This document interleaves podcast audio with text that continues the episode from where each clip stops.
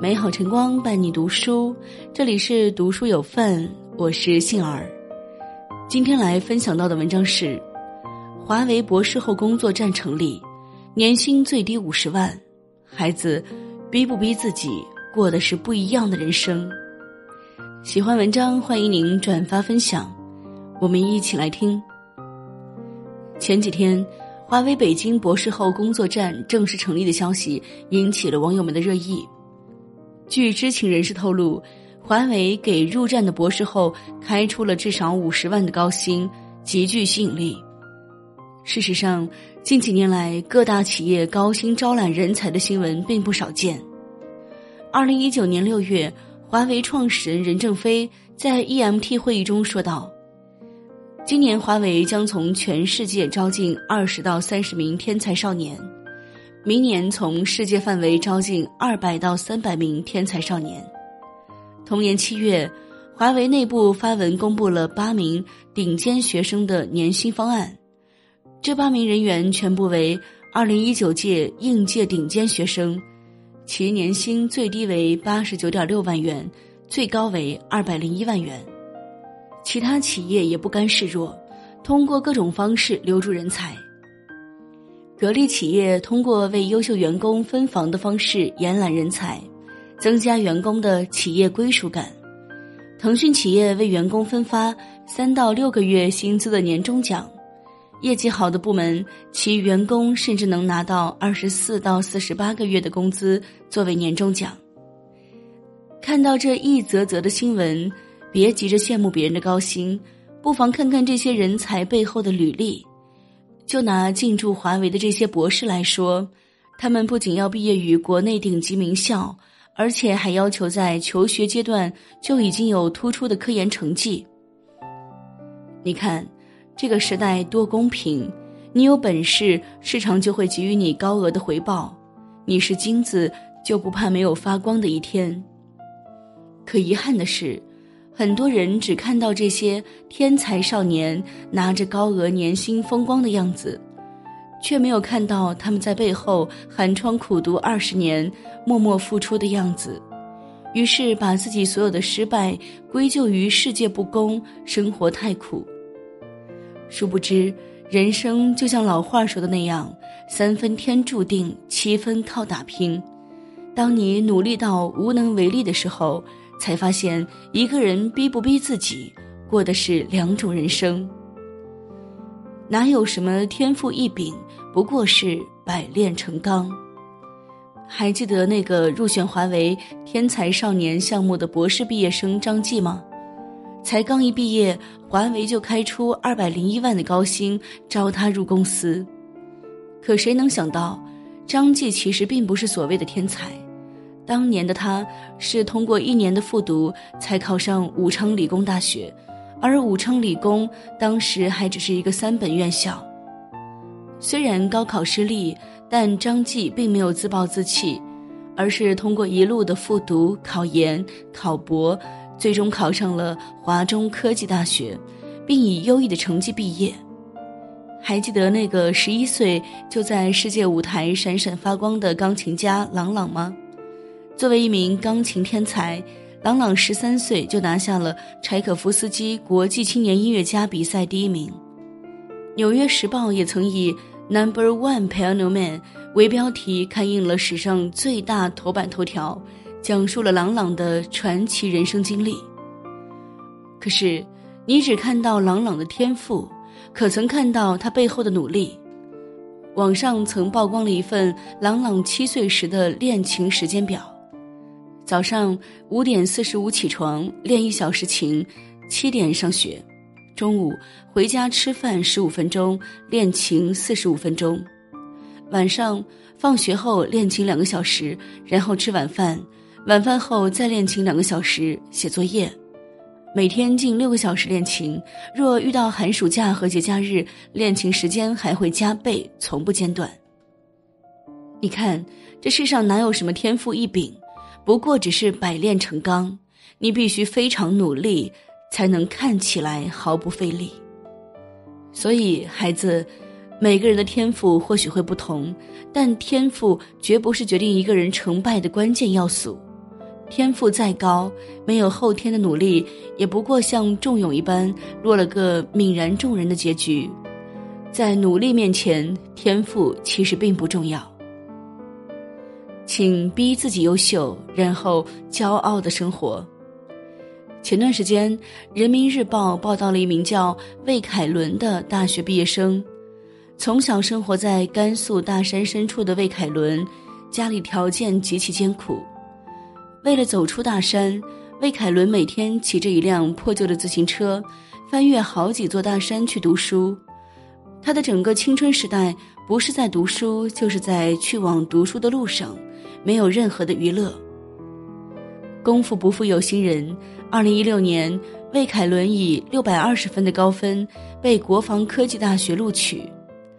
收到录取通知书的那天，他正在搬砖补贴家用。当他得知自己被录取时，魏凯伦抑制不住心中的喜悦，冲着大山喊道：“山山，我走出去了！”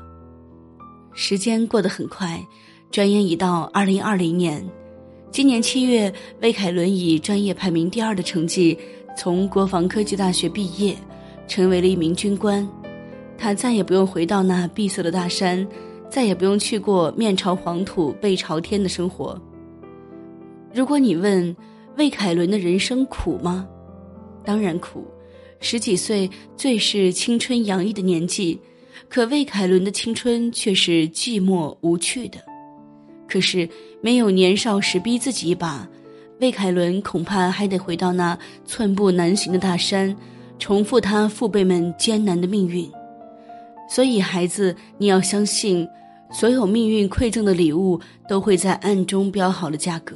很多时候，你不逼自己一把，生活就会反过来逼你；你逼自己，只是逼一阵子，而生活逼你，往往会逼一辈子。还记得几年前，有网友在玉林本地论坛曝光了一篇日记。日记的主人公叫李菊兰，是一名农村女生。初中毕业之后，李菊兰就和同学一起到广东打工赚钱。他们在东莞的一家电子厂落脚，在流水线上做着简单又重复的工作。时间才过去不久，李菊兰就崩溃了。电子厂的工作枯燥又乏味，每天工作超过十二个小时，早晨六点半起床，晚上十二点以后才能睡觉。工作时间长不说，强度也大。上班期间，李菊兰连上个厕所都要叫人顶替，一分钟都不能偷懒。直到那个时候，李菊兰才怀念起上学的时候，甚至怀念起那个常常惩罚她的整人班主任。日记结尾，女孩一句话让人读了心碎：“我不想打工了，我想回家上学。”李菊兰的经历引起了很多网友的共鸣，很多人表示，当年读书的时候总觉读书太苦，想要出来打工。等出来打工才知道，努力读书才是最容易的那条路。原来和生活的苦相比，读书的苦真的不算什么。所以，孩子，多希望你能明白，你所学到的知识和本领，都会化作你对抗生活的铠甲。你要知道，人生虽然漫长，可是关键的就那么几年，逼自己一把固然会苦，可那并不算太苦。真正的苦是被生活扼住了喉咙，无法动弹。孩子，别等长大了埋怨爸妈当初没有逼你。还记得很久之前那部经典的家庭情景剧《家有儿女》吗？剧中刘星和妈妈刘梅的对话让人印象深刻。刘星向小雨抱怨妈妈小时候没给自己报兴趣班，而刘梅委屈的说道。我也有给你报这班那班，想让你学，你自己不学呀？刘星回道：“我那时候还小，我还不懂事，您也不懂事吗？你应该从小教育我，逼着我呀。”刘梅瞬间哑口无言。其实像刘星这样想法的人还少吗？多少成年人在看到别人有这样那样的才艺，或是看到别人考入名牌大学，拿下高薪工作时。他们内心也会有过一丝的埋怨，要是当年我不好好读书，不好好努力的时候，爸妈能逼我一把就好了。你看，那些看似无情、看似整天逼迫孩子的父母，往往才是有远见的父母。他们难道不心疼自己的孩子吗？并不是，只不过父母之爱子，必为其计深远。父母之所以绝情，不过是怕你在最好的年纪选择了安逸，却要用后半生的岁月来弥补。所以，孩子，请不要抱怨父母太狠。在你年纪还小、自制力还不够强的时候，父母逼你一把，是为了把你往正道上推。为人父母，谁人不是一边深爱一边狠心，一边爱孩子一边逼孩子？唯愿这一份狠心，能让孩子被世界温柔以待，更能得到孩子的理解。黄金时代里说。人的一生可以自己选择的事情非常少，我们没法选择怎么生怎么死，但我们可以选择怎么爱怎么活。孩子，希望你知道，当你每天在逛商场、打游戏、刷抖音的时候，这世上有另外一些人正在坚持努力、用心学习。一天两天的时间或许看不出你们的差距，可是，一年两年、十年八年呢？很有可能你们会过上不一样的后半生，所以请相信，逼不逼自己过的是不一样的人生。人生路上，你总要逼自己一把，才能遇到更好的自己。共勉之。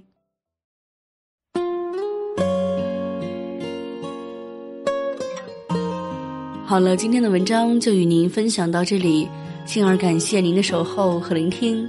更多深度好文，欢迎您关注“读书有范”。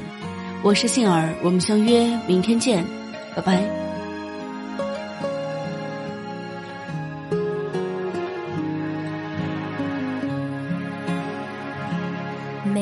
一次都在徘徊孤单中坚强，每一次就算很受伤也不闪泪光。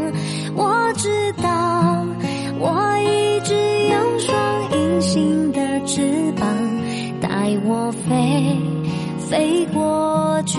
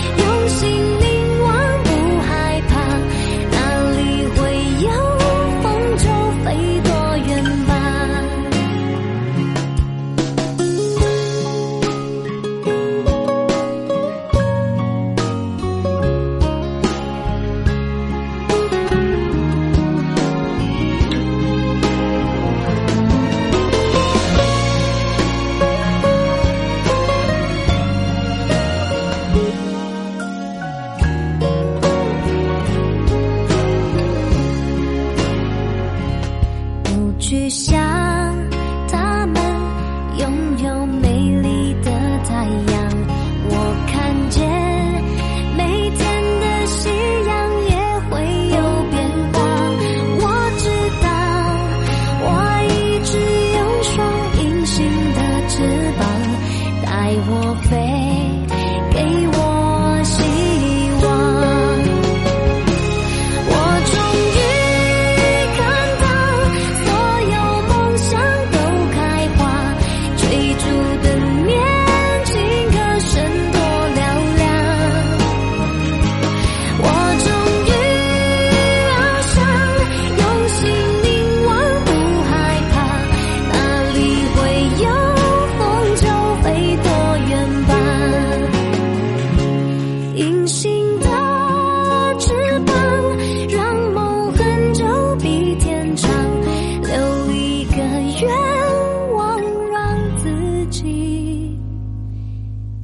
想。